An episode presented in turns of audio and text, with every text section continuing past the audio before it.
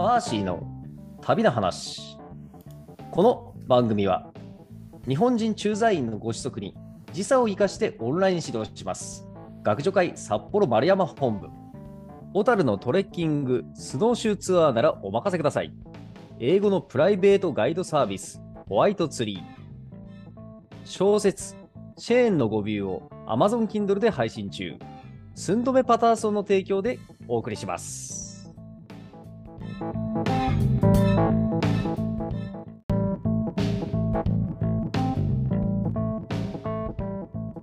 さん、こんにちは。ナビゲーターのくまです。マーシーの旅の話をリスナーさんの視点でいろんな角度から切り込んで深掘りしています。マーシーさん、こんにちは。こんにちは。はい、それではこれまでのお話をおさらいしたいと思います。はい。はい、2000年12月に札幌を出発し、日本縦断ヒッチハイク旅行を成し遂げたマーシーさんは、その足で2001年2月に博多を出発し、アジア横断旅行に出かけました。はい。えーアジア横断旅行では、韓国、中国、ベトナム、カンボジア、タイ、ラオス、そして再びタイ、さらにマレーシアと旅をして、えーラオスで出会ったニュージーランド人女性ヘレンさんとおーまあ、一緒に旅もし、えー恋愛関係にも発展したりしつつ、たえー前回はついにそのヘレンさんとマレーシアのペナンという町で、えーお別れしたという場面まで伺いましたが、なんかその後怪しいおじさんに声をかけられるというような、はいあのーちょっとドキッとするラストだったように記憶しております。はい。そうですね。いや、その時は怪しくはなかったですね。その時は ああ怪しいと感じなかったわけですね。そうそうそうそうですね。あえええええええーまあ、ちょっと話を戻すと、えーとはいヘレンとこう涙のお別れをしてですね、うん。えーそれがペナン駅っていうところだったんですけど、はい。で、えっ、と、ペナンっていうエリアはこうペナン島っていう島と、あとこうマレー半島側のこう陸地側との2つのエリアを合わせてペナンって言うんですけど、うん。そのマレー半島側のこう陸地の方のバタワースっていう町から、えーこううん。まあ、距離が近いんで島まで連絡船みたいのが通ってるんですよ。うん。うん。でその連絡船に乗って、えーこの対岸の島にあの安宿街があるんでうん。そっちに帰ろうとうん。思ってですね、えーうん連絡船に乗ったところ、うん。えー一人のですね中華系マレーシア人のうん。方、おじさんに話をかけられるうん。ということがとありました。いうことでしたね。はいはい。でちょっとそのさてどうなっちゃうのかと。はい。はい、あのおじさんの名前は覚えてないんですけども、はい。えーまあすごい人が良さそうな人で、うん。あのーいや娘が実は日本語を勉強してるんだとうん。だからちょっと話しかけちゃったんだけどうん。あのまあ旅行してるのかいみたいな感じでこううん日常会話が始まり、うん。でまあうちの娘はもうあのそう日本語勉強してるからすごい日本人が好きで、うん。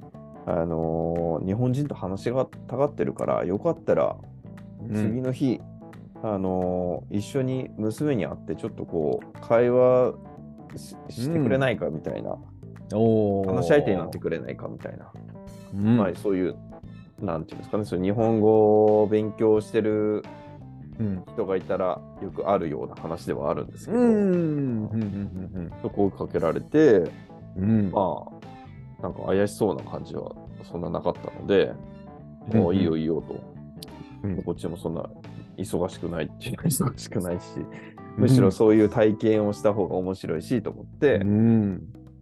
じゃあ明日そのペナンのどこどこで待ち合わせしようみたいな形でうん。連絡船のとこではお別れして、うん。なるほど。はい。で、次の日会う約束をしました。はい。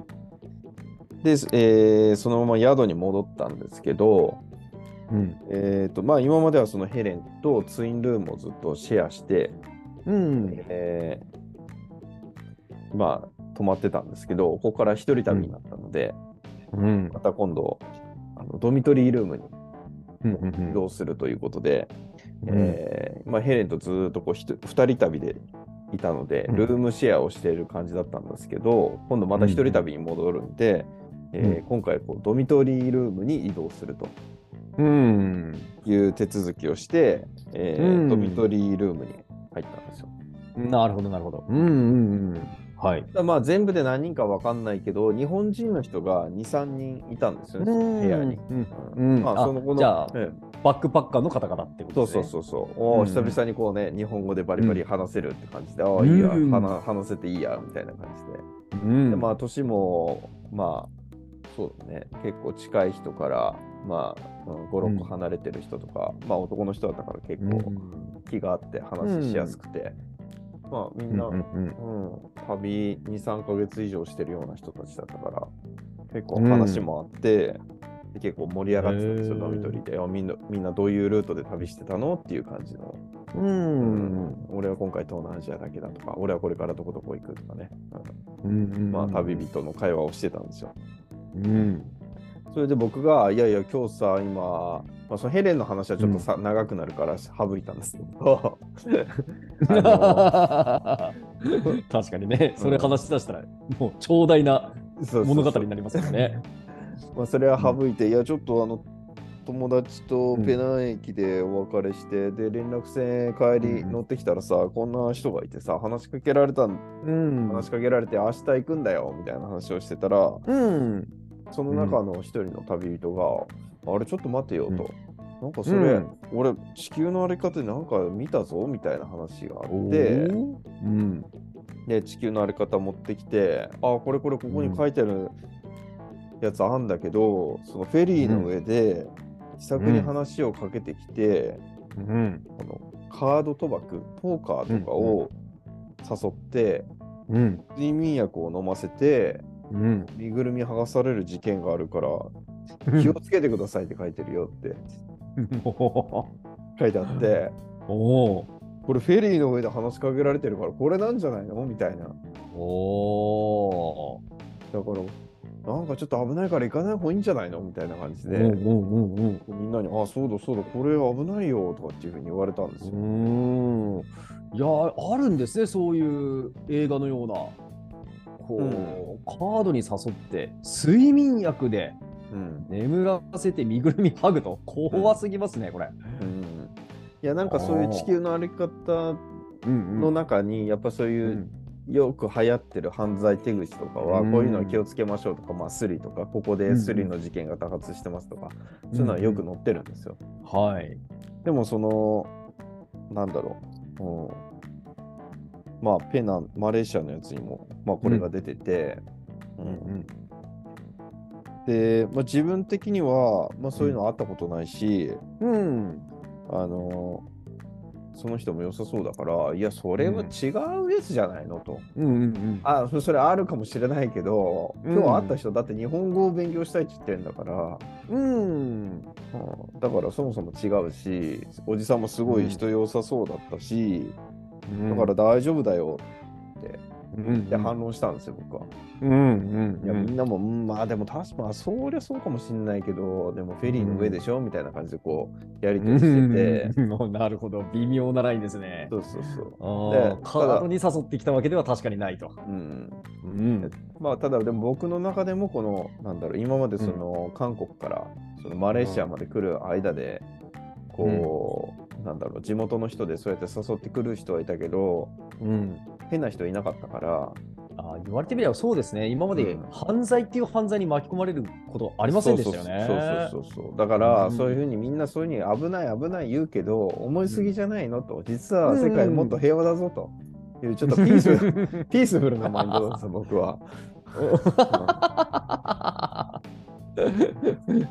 ラブピースに走ってましたが。そうそうそうそうん。う。うん、なのでまあ、うん。だからとりあえずまあ行ってみるけど、まあ、もしその、例えばトランプの話とかねカードゲームやろうっていう話が出てきたらそれは危ないから、もうその時俺はもうそこで帰るよと。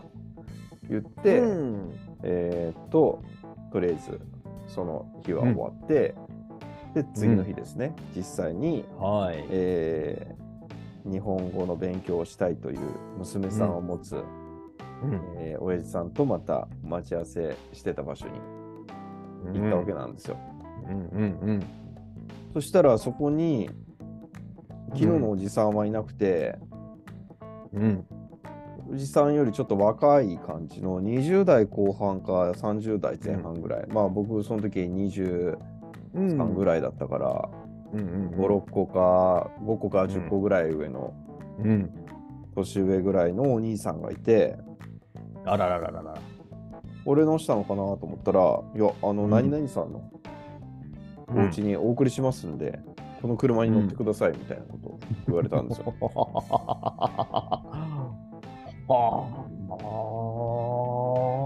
で車を見ると、まあ、黒いベンツだったんです。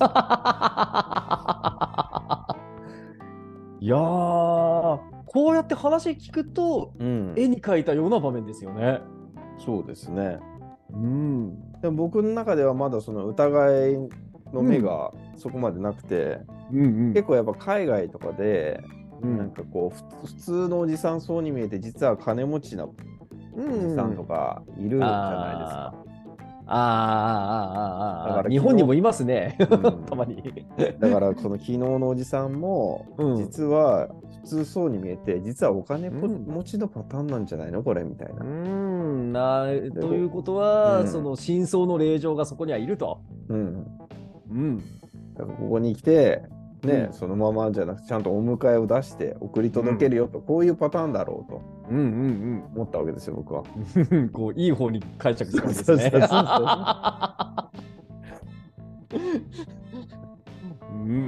でまあその車に疑わない疑わずにそのまま乗ってですね、はい。乗っちゃった。ええそしたらこのうん街中からこう車を大体20分からはい30分走っていくと、郊外の、まあ、住宅街っていうんですかね、そういうところまで走ってったんですよ。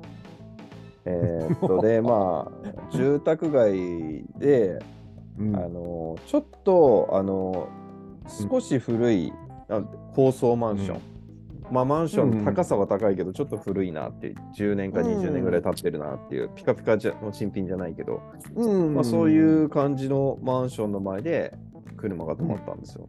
おいおいおいどこ？みたいな。でも怪しい。ううんん、でもうここまで来たらもうなんだろうちょっとここまで来たらどうやって帰るかもう分かんないなとバスで来たわけじゃないしうん。というちょっと一末の不安はあったんですけど、うん。えーまあちょっと不安になるけど少しワクワクもしてくるという謎の、うん。えー僕の言葉で言うおっかなドキドキってやつですねこれは。おっかなびっくりではなく、うん、おっかなドキドキ。ドキドキ。はあ、なるほど。期待と不安ってやつですね。うーん。わかる気はするな。うんうんうんうんうん。で、えーうんその運転手のお兄さんが、えー先導してくれて、車を降りて、マンションのエントランスに入って、でエレはいベーター、エレベーターどうぞこっちに乗ってくださいみたいな。うんうんおお、分かった分かったっつって乗って、うん確か7階か8階ぐらいのちょっと高い階だったんですけど、はい。でそこまで乗せてってくれて、えーっとエレベーターを降りて、で、おじさんがその、うんいるであろううん。部屋に向かってお兄さんがこう案内してくれたんですよ。うん。で、えっ、と、あここあここ、あここなんだって、あなんか俺もっとお金持ちなところかなと思った、うんあ、でもこれな、中広いパターンかなとかもちょっと思いながら、まあ、うんうんうんうん あの、案内してくれて、ガチャって開けたら、うん。えっ、と、パッと見た感じは、なんかおじさんも、その娘さんもういない感じだったんですよ。うん。うん。というところで、お今日は一旦切ろうかなと思う。これは聞いてる方がおっかなドキドキです。怖すぎますね。いやー、はい、これはもう次回聞き逃せませんね。はい。ぜひおはい。大変、えーおっかなドキドキ楽しみにしております。はい。はい、ありがとうございました。ありがとうございました。